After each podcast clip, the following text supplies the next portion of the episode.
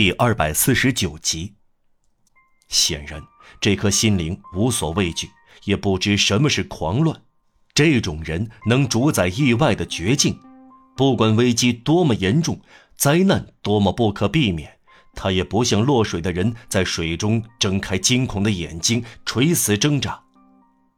他那低矮不再装模作样，站起身来，走向壁炉，挪开屏风，靠到旁边的破床上去，于是露出了装满炽热火炭的炉子。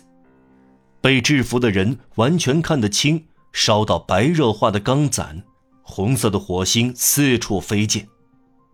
然后他那迪恩又回来，坐到白发先生旁边。我继续说下去。他说：“我们可以合作，两厢情愿，把事情安排好。刚才我冲动是不对的，我控制不住自己的头脑，走得太远了，胡言乱语。比如，因为您是百万富翁。”我对您说，我需要钱，需要许多钱，需要一笔巨款，这是不合情理的。我的天，您有钱也不能这样做。您有负担，谁没有亲人呢？我不愿意让您破产。我毕竟不是一个要剥皮剔骨的人，我不属于这种人。因为占据有利地位就加以利用，显得可笑。好吧，我加入一份，我这方面做出牺牲，我仅仅要二十万法郎。白发先生一声不吭，他那低矮继续说：“您看到了，我在酒里掺了不少水。我不了解您的财产状况，但我知道您不看重钱。像您这样做善事的人，可以给一个并不幸福的家长二十万法郎。您准定也是讲理的。今天我花了很大力气，我组织今晚这件事，所有这些先生会同意，组织的不错。”您总不至于会认为是为了向您讨点钱去喝十五法郎一瓶的红酒，到德努瓦伊埃饭店吃小牛肉？二十万法郎与我这样做相当啊！这一点钱一从您的口袋里掏出来，我向您保证，一切都不要多说了。您一点不用担心。您会对我说：“可是我身上没带二十万法郎。”哦，我不是个没有分寸的人，我并不要求这样。我只要求一件事，请费心写下我给您口授的话。说到这里，他那低矮停住了，然后他又一字一顿的添上说，并朝炉子那边投去一个微笑。预先告诉您，我不许您说不会写字。宗教裁判所的大法官会羡慕这微笑。他纳迪尔把桌子推到白发先生旁边。从半拉开的抽屉里取出墨水缸、一支笔和一张纸，抽屉里那把长刀的刀刃闪闪发光。他把纸放在白发先生面前，写吧，他说。被制服的人终于说话了：“您要我怎么写呢？我被绑住了。”不错，对不起，他那迪尔说：“您说的对。”他转向比格尔纳伊，解开这位先生的右臂。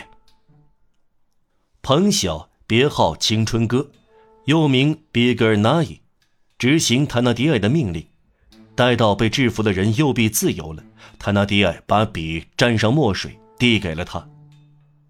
先生，请注意，您在我们的掌握之下，由我们支配，绝对由我们支配，任何人间力量都不能从这里救走您。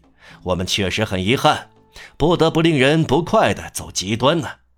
我既不知道您的名字，也不知道您的住址，但我预先告诉您，您要绑在这里，一直到送出您写的这封信的人回来。现在，请写吧。写什么？被制服的人问。我口授。白发先生拿起了笔，他那迪尔开始口授。我的女儿。被绑住的人哆嗦起来，抬眼望泰纳迪尔。写下我的女儿。泰纳迪尔说：“白发先生服从了。”泰纳迪尔继续说：“你马上来。”他停住了。“您用你称呼他是吗？”“谁？”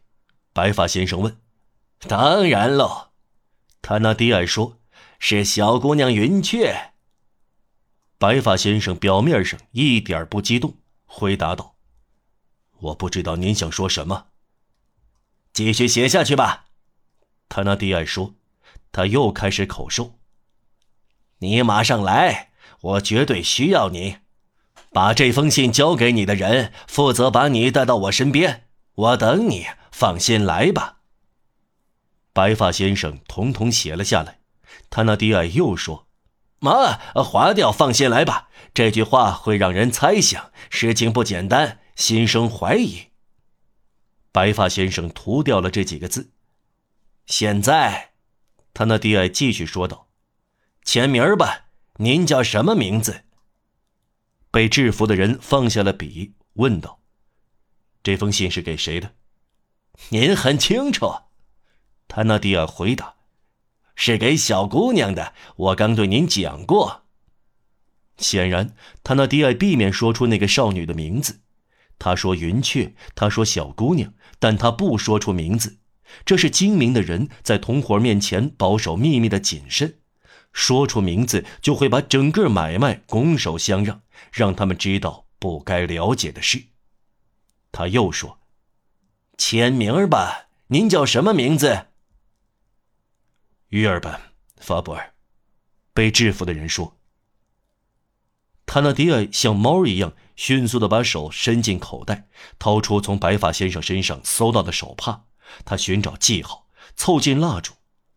U.F. 不错，约尔班法布尔。那么签上 U.F. 吧。被制服的人签了名。折信要用两只手，给我，我来折信吧。折好信以后，他那迪埃又说：“写上地址。”您家的地址，法布尔小姐收。我知道您住在离这儿不远的地方，举步圣雅各教堂附近，因为您每天都要到那里望弥撒。但我不知道在哪条街。我看您了解自己的处境，您没有瞎说名字，您也不会瞎说住址。您写上吧。被制服的人思索了一下，然后拿起了笔，写下：圣多米尼克地狱街十七号。约尔班法布尔先生寓所，法布尔小姐收。他拿迪埃以狂热的痉挛的动作抓住了信，老婆，他叫道。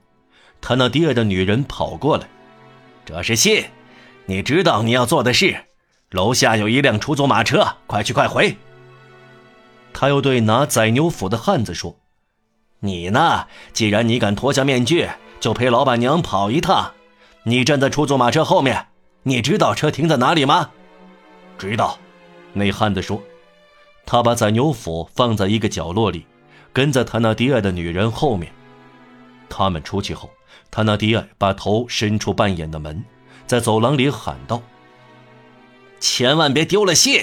想想你身上揣着二十万法郎呢。”他那低矮的女人那嘶哑的声音回答。